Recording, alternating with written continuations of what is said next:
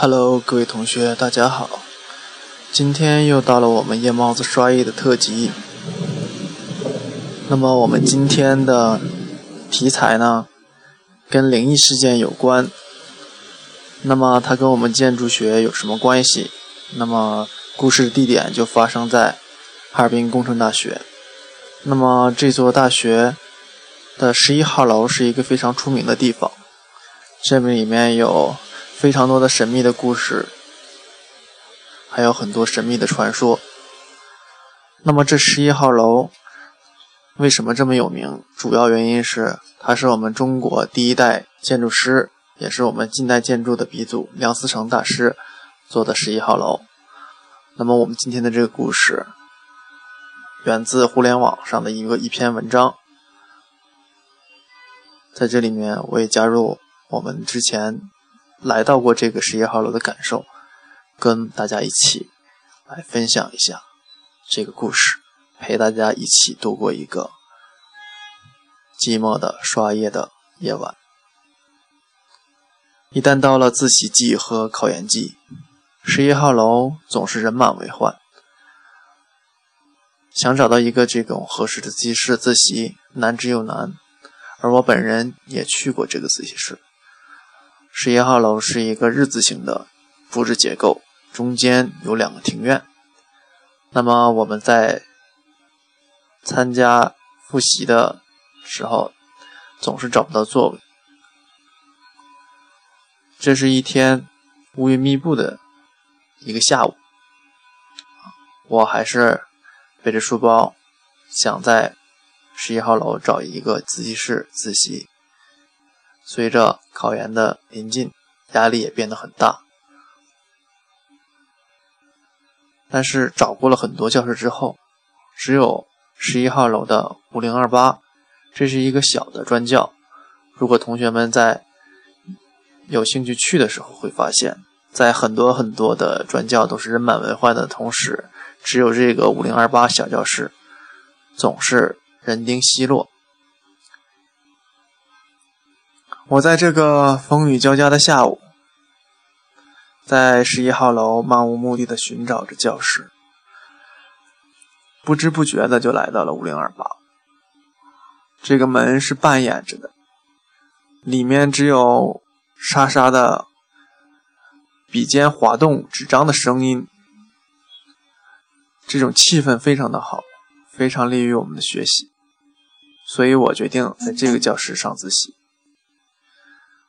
那么推开了这个门，发现里面有若干个学生在自己低着头在桌前沙沙的写着自己的算术题。我看他们都在复习高数，有的在看英语。那么踩着脚下的红木板，就有咯吱咯吱的声音。这种木板吱吱的声音，总让我觉得。非常的毛骨悚然。那么这个十一号楼是梁思成先生做的，历史非常的悠久，很多地方都已经破烂不堪。后来学校对其进行了翻修，但这红木地板仍然健在。因为教室自习室里很安静，所以我脚踩在这种老旧的木板上。声音特别的刺耳，在这种氛围中显得格外的明显。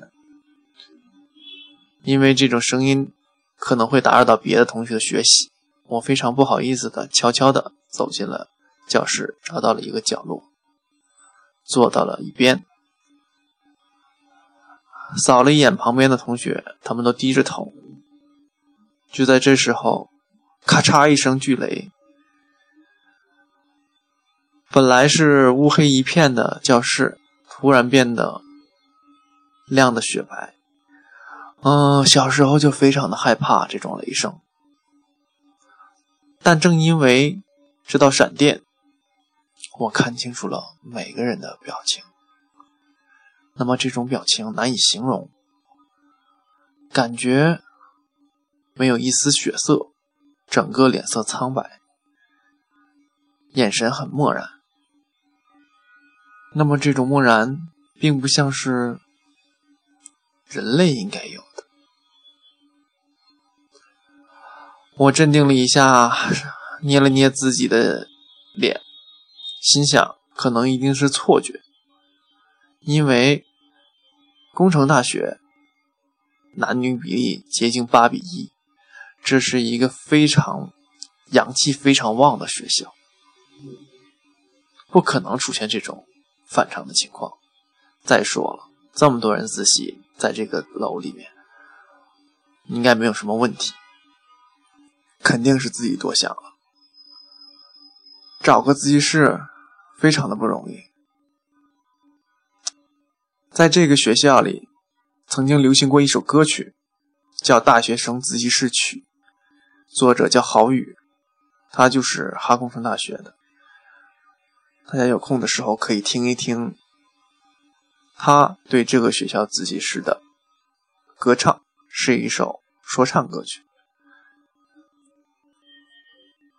好不容易找到一个自习室，我赶紧翻出了书，准备开始学习。但是对旁边的人还是有些忌惮。我壮着胆子看了一下旁边的座位，人不是很多，但是却没有人坐在最后一排，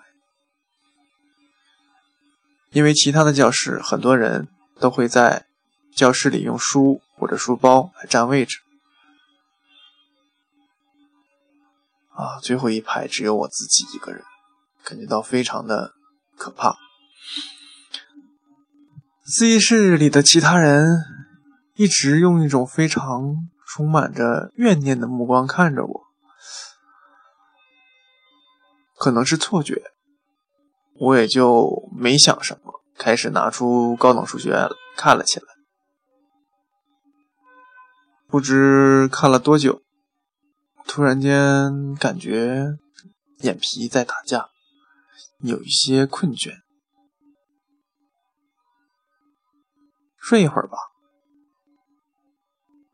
不知从哪儿传来了非常有磁性的声音，我看着看着就睡着了。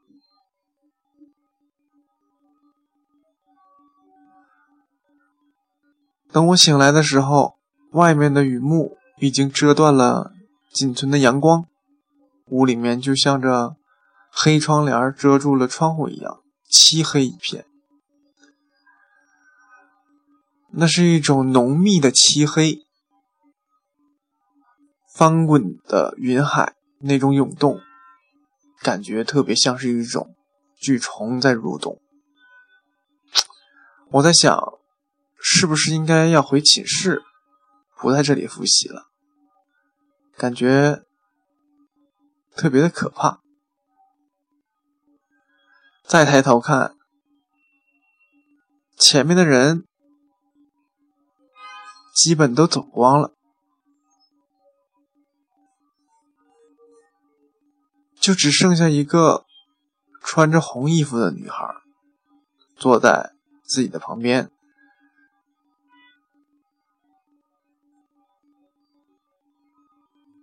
那时候还没有女朋友，所以作为一个正常的男人，看到一个看似很漂亮的女孩，还是内心有些激动的。